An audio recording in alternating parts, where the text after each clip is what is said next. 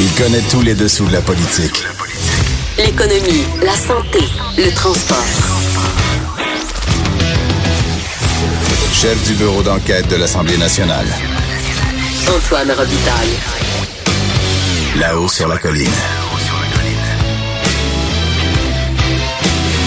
Cube Radio. En direct du Cochon de Cube sur la colline, on vous souhaite un excellent euh, mardi. Hein, je suis mêlé à cause du congé, évidemment. Puis c'était en plus sur ma sur ma, ma, ma, ma feuille, c'était écrit vendredi. Bon. Décidément, ce qu'on souhaitait. euh, On souhaitait secrètement, n'est-ce pas, que ce soit. Mais qu'est-ce que vous voulez? Quand on vient d'un- congé comme ça, c'est souvent un peu euh, erratique. Mais euh, la colline est en pause, pause d'après Pâques, et euh, le Québec et plusieurs politiciens vivent à l'heure des inondations, notamment en Beauce. Et d'ailleurs, on aura à 13h15 euh, un enregistrement que j'ai effectué un peu plus tôt avec Samuel Poulain, député euh, de la coalition Avenir Québec de Beauce-Sud. Ensuite, on aura Sylvain Gaudreau avec qui on parlera euh, d'environnement. Donc, Sylvain Gaudreau du Parti québécois. À 13h30, euh, vers 13h30, euh, on discutera avec José Legault du souverainiste perdu ou retrouvé. Euh, vous allez voir ce que c'est. Je laisse l'énigme. Et euh, on finira ça avec euh, notre euh, notre mardi constitution euh, avec Patrick Taillon, professeur de droit à l'université Laval. Mais d'abord, il y a deux vadrouilleurs, mais même une vadrouilleuse, un vadrouilleur en studio et un compteur. Commençons par le vadrouilleur Charles Le Cavalier euh, avec une nouvelle chanson de présentation.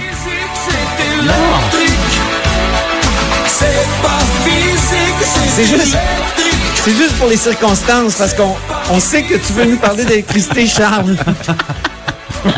Tu me jettes à terre. Je sais. Avoue que tu étais très surpris. J'étais très subtil. Oui, hein? Je, je cherchais le lien, je le comprends. C'est que New York veut notre électricité. Oui. Et, Robert Charlebois nous a rappelé que c'est pas physique, c'est électrique. La- Laisse-moi euh, faire un petit détour. Toi, on sait que pour toi, la Constitution, c'est... Érotisant. C'est érotisant. Oui. Euh, ce qui est érotisant pour François Legault, c'est l'exportation d'électricité. Et là, je pense qu'il a fait un... un C'était dans ses rêves les plus fous. Il pouvait pas s'attendre à ça. Oui. Euh, C'était pas prévu euh, par personne, mais Bill de Blasio, euh, le maire de New York, a annoncé au jour de la Terre, en fin de semaine, euh, qu'il souhaitait euh, diminuer les émissions de GS. Ben, il a annoncé en fait un Green New Deal. C'est à la mode aux États-Unis. On fait référence au New Deal de- du président Roosevelt, mais là, c'est le Green New Deal. Donc, changer l'économie. Alexandria. Ocasio-Cortez. Exactement, pour, pour avoir une économie décarbonisée. Et dans son Green New Deal, il y a euh, une petite parenthèse, disons une pépite d'or pour le Québec. Il veut réduire les émissions de GS de 5% de la production d'électricité, entre autres avec l'hydroélectricité canadienne. Et d'ailleurs, on a un extrait, il, y a- il en a fait l'annonce hier, au jour de la Terre. On, on a un extrait de Bill de Blasio. Écoutons-le.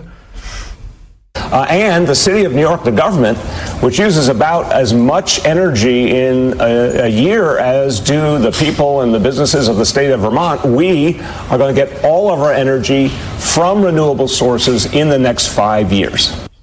C'est bien, hein?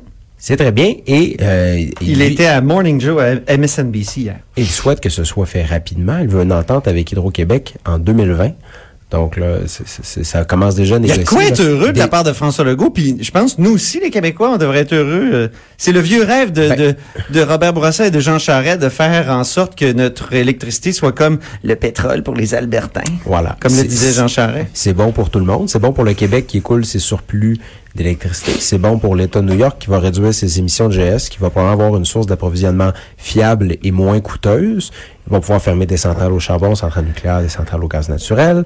Euh, c'est bon, c'est bon pour tout le monde. Puis ça peut se faire rapidement parce qu'en fait, puis là, pour expliquer la situation énergétique, on a déjà des interconnexions avec le Upstate New York, là, les gens Ah qui oui. voient l'État New York, sauf que l'Upstate New York, c'est pas la ville de New York et l'énergie peut pas euh, facilement transiter jusqu'à la, la, la- la gigapole de New York.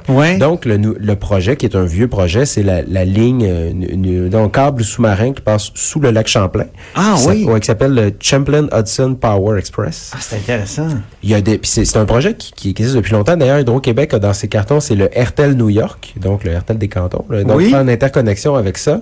Ça a été fait en 2013, donc ils vont devoir là, remettre le plan à jour pour faire une interconnexion. Là, mais ça peut se faire très rapidement parce qu'en fait, le, le- du côté américain, toutes les autorisations sont déjà données. Ah bon? Tout à fait. Donc, une fois que le contrat est signé, l'entreprise, elle, euh, elle peut se faire financer, commencer la construction. Donc, ça peut se faire rapidement. Et puis, ben, c'est très payant. On parle, tu sais, juste par exemple, je vous rappelle que le contrat du Massachusetts, c'était 9,45 TWh sur 20 ans.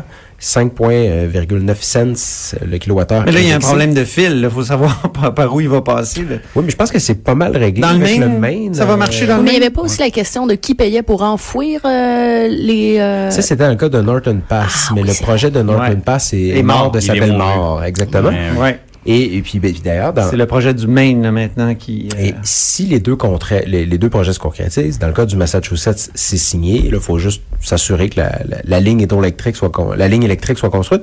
Et à New York aussi, ben sinon là, ça, ça ouvre de nouvelles opportunités. Une bonne nouvelle pour les Inuits de la côte nord qui attendent des nou- projets appuyats. Ah ben si oui. on n'a plus de surplus, surplus, que- François Legault va faire appuyat, c'est ce qu'il Eh a oui. dit.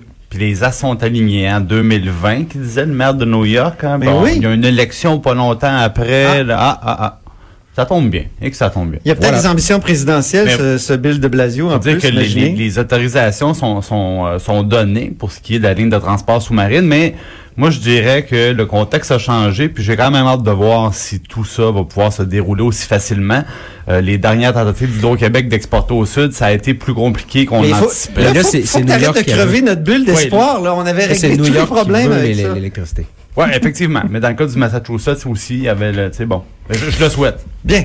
Alors, euh, merci beaucoup, Charles Le Cavalier. Mais ça fait plaisir. Très gentil d'être venu nous donner des bonnes nouvelles, puis euh, ben, que le compteur essaie désespérément de, de noircir. Non, c'est pas vrai, c'est pas Euh, vrai. On va y revenir au compteur C'est Parce tantôt. que je veux pas être déçu, Antoine. Ben oui, je sais, je sais. C'est très bien. Ben oui. Annabelle Blais, maintenant. Annabelle Blais du bureau d'enquête qui est avec nous, qui a le droit à sa chanson de présentation.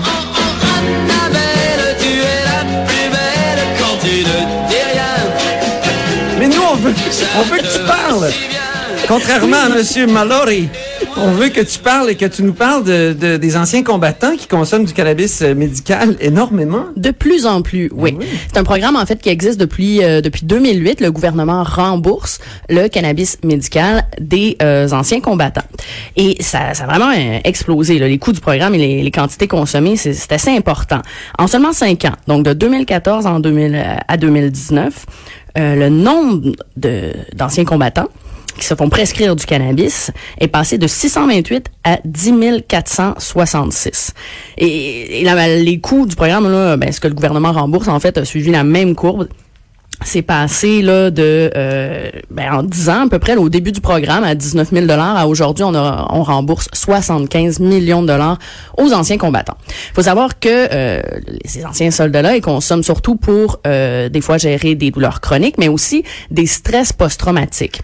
Moi, j'ai parlé à un ancien combattant qui consomme, imagine Antoine, jusqu'à 8 grammes de cannabis par jour pour l'aider à dormir notamment. C'est Euh, beaucoup ça, Annabelle? Oui, oui, oui, quand même là, 8 grammes. Euh, ça, quand, quand j'y ai parlé, il avait pris sa, sa dose la veille et il était encore un peu, euh, Il était naze un peu. un peu dans le coltard quand je l'ai appelé à 11 heures le matin. je, je venais de me réveiller.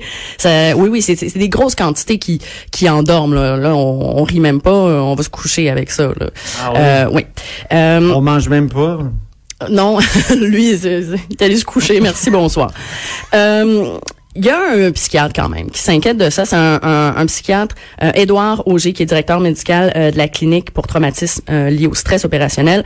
Euh, ça, c'est à Québec. C'est une clinique pour les anciens combattants, mais aussi euh, les anciens policiers de la, de la GRC. Ben oui, tu- il s'était écrit dans ton texte, là, sa, sa citation m'a impressionné. Il disait c'est alarmant. C'est alarmant. Euh, pourquoi? Parce que on n'a pas encore beaucoup de recherches. Mais ça, c'est tout le temps le problème avec le cannabis. tu sais, C'était illégal, donc c'était difficile de faire de la recherche là-dessus. Donc, on n'a pas de recherche actuellement qui nous dit si oui ou non c'est vraiment efficace. On sait qu'il y a beaucoup de soldats qui, euh, d'anciens soldats qui, qui en consomment parce que eux disent que ça aide. Donc, on, comme, y a certaines recherches qui montrent que oui. Mais des études longitudinales, c'est plus compliqué. Et là, les premières euh, conclusion qu'on a semble pointer vers euh, une conclusion que ce, ce- ce- ça pourrait être négatif. Ce, ce psychiatre-là, ce qu'il dit, c'est, écoutez, peut-être que ça va aider à dormir, mais pendant ce temps-là, on ne gère pas le problème euh, de fond. Et ça, c'est une thérapie qu'il faut. Euh, et puis c'est sûr que c'est beaucoup plus long. C'est bien moins le fun. C'est une thérapie, c'est très com- compliqué. On fait face aussi à ses propres démons, donc ça prend du temps, ça demande beaucoup de motivation. Mais lui, il dit si on dort sur nos problèmes en, en s'endormant avec une drogue, ça, ça va pas partir. On- Ouais, ouais. C'est une béquille. On, C'est des on paradis artificiels. Oui, mais là pour le coup, c'est pas tant le paradis parce que eux reviennent de l'enfer, Oui, disons. raison. Mais euh, donc il aimerait ça qu'il y ait plus de recherche et éventuellement, euh, oui, euh, n'importe quel traitement, que ce soit des médicaments ou, ou du cannabis, ça ne remplacera pas une vraie psychothérapie. Bon, ben, on compte sur toi pour euh, suivre ce dossier très intéressant. Annabelle Blais, donc, euh, du bureau d'enquête. Je me tourne maintenant vers le compteur Jean-François Gigaud, direct, directeur de la recherche à QMI, qui a le droit à une chanson de présentation.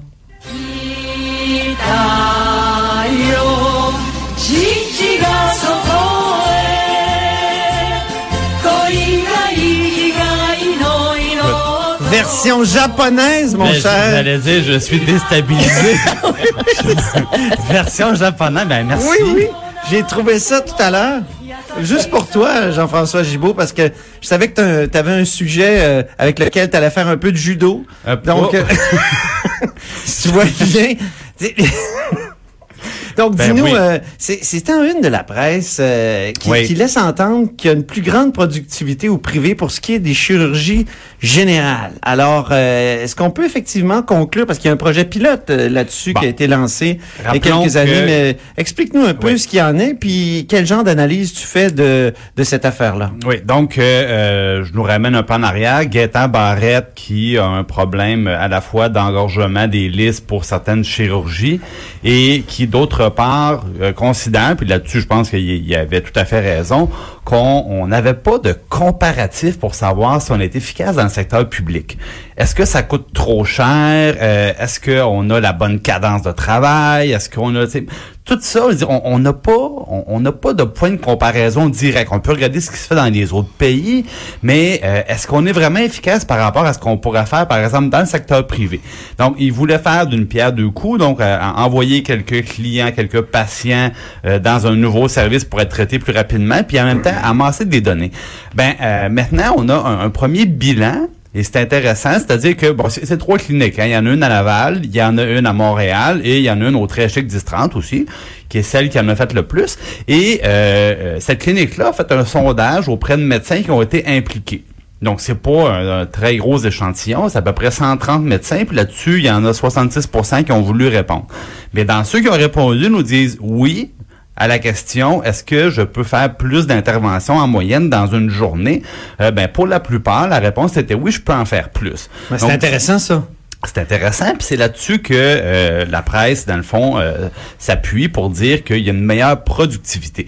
Maintenant, je pense que le, le, le- faut aller un petit peu plus loin si on veut vraiment répondre à cette question-là. C'est un dossier grande- que tu as déjà examiné dans le temps. ben oui, parce Ouais. que c'est pour au niveau des finances publiques. Vous savez, comme euh, moi, c'est mon sujet érotisant. Toi, c'est la Constitution. Moi, c'est les finances On le publiques. sait. Ben évidemment, la santé, c'est ce qu'il y a de plus dispendieux hein, dans, dans nos dépenses euh, étatiques. Alors, euh, forcément, faut faut se pencher là-dessus. Ben oui. Et euh, la première des choses que je constate, c'est que euh, on prend un endroit dans le fond où là, là, euh, on s'entend. S'il y a un cas d'une personne diabétique avec des complications possibles, on l'envoie pas dans le secteur privé.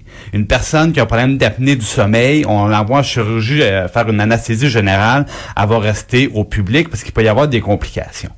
Et euh, donc, on, on est dans un contexte un peu idéal où on ramasse dans le fond les cas faciles, réguliers, euh, pas d'urgence. Et c'est un contexte aussi où ça peut pas arriver là, que le, le- le- le médecin censé faire l'opération est retenu parce qu'il y a une unité de traumatologie comme à l'hôpital où on, on ramasse deux personnes qui ont fait un carambolage là, sur l'autoroute ou comme nous disait une des personnes qui a témoigné, bon, euh, deux smats qui se sont poignardés, puis là, faut, faut les recoudre. t'sais.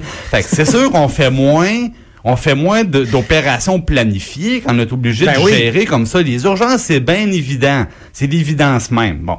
Donc, je pense qu'il faut faire attention dans les comparaisons parce que... Ça euh, fait on- penser un peu à école privée, école publique. Hein? Ben L'école oui, qui se souvent avec on euh, choisit les plus beaux cas, les élèves les euh, plus faciles, élèves de- faciles. bon voilà, puis après ça on dit bon on est donc on est donc bien bon. Fait qu'il faut faire attention. L'autre chose c'est que à l'origine on voulait savoir si ça coûtait moins cher ou plus cher que dans le public et ça on n'a pas la réponse euh, à cette question-là au niveau des coûts. Ce qu'on sait c'est que ça a coûté beaucoup plus cher que prévu bon, parce qu'ils en ont fait beaucoup plus que prévu, mais là c'est quand même de 4 à plus de 40 millions de dollars, l'écart est important. Mais j'ai fait fait des efforts, Antoine, pour trouver des chiffres. Alors, eux, ils ont en moyenne, c'est 915 dollars par opération. OK. Alors que dans le secteur public, mais toutes catégories confondues, puis là, on, on a là-dedans des cas très lourds, des cas, par exemple, de personnes atteintes du cancer qui demandent des, des interventions beaucoup plus complexes et laborieuses. Et on, on est à, effectivement un coût moyen d'à peu près 1400 dollars par opération au public, mais avec justement des cas beaucoup, beaucoup plus lourds. Alors, il faut faire attention avec les comparaisons. Moi, je trouve que ça, ça pose une question qui est pas très originale, mais qui a des effets bien réels, c'est-à-dire, est- est-ce que les médecins devraient avoir la même rémuné- rémunération médicale lorsqu'ils vont justement pratiquer dans un, un environnement beaucoup plus contrôlé, avec des gens qui ont pas d'urgence, qui ont pas de cas de, de, de, de- de complications? Tu entres sur un terrain glissant. Ben, disons que... Je pense qu'il y a beaucoup de médecins est- à l'écoute qui, oui, euh, mais on est avec actuellement une brique et un fanal. il y a actuellement un exercice de comparaison euh, justement salariale avec euh, les gens de, l'Ontario. et du reste du Canada. Et on, on, on sera tantôt à la recherche de, de, de pistes d'économie. Euh, je pense qu'il faut regarder ça. Il faut regarder aussi, évidemment, dans un contexte de euh, rareté de la main-d'œuvre. Ça, C'est vrai pour la santé aussi. Ouais. Euh, Lorsqu'on développe un réseau parallèle et qu'on tente d'avoir un réseau public, puis juste euh, juste à côté, on a un réseau privé qui se développe, euh, souvent, ça fonctionne pas bien. Il y a, il y a plusieurs études étrangères qui montrent que les, les systèmes les plus coûteux, c'est pas les systèmes publics euh, au complet, c'est pas les systèmes entièrement privés, c'est des systèmes mixtes où il y a une espèce d'émulation toujours vers le haut entre le privé puis le public pour s'arracher les services de plusieurs spécialistes de la santé. Alors, ça aussi, c'est euh, c'est à, à- à considérer. Maintenant, chose intéressante qu'on peut retenir, dans ces cliniques-là, sont un petit peu organisées comme chez le dentiste. Hein? C'est-à-dire que quand le dentiste arrive pour te regarder la bouche, là, il y a déjà quelqu'un qui est passé avant lui, qui t'a tout installé, préparé, t'as rempli les formulaires, t'as la bouche ouverte, les radios sont prises. Euh, bon, on, on a fait le nettoyage et quand il vient, il fait uniquement la job pour laquelle il est seul à être qualifié. Ouais. On a ça un peu dans les, les cliniques privées de santé et euh, ça, ça fait partie des choses qui peuvent être implantées aussi dans le public puis qui sont intéressantes à retenir pour la suite des choses. Mais voilà ce qu'on attend donc pour euh, ce dossier-là, c'est des chiffres précis. Quand on compare des pommes avec des pommes, des cas faciles avec des cas faciles, est-ce qu'on est vraiment moins cher dans le public? C'est ça qu'on veut comme, comme explication. Merci beaucoup. Merci beaucoup, Jean-François Gibault, donc euh, directeur de la recherche euh, à QMI. Merci beaucoup, Annabelle Blais du bureau d'enquête et Charles Le Cavalier, correspondant parlementaire ici à l'Assemblée nationale. Après la pause, on discute avec Samuel Poulain des inondations euh, dans sa région, en Beauce. De 13 à 14. Là-haut sur la colline.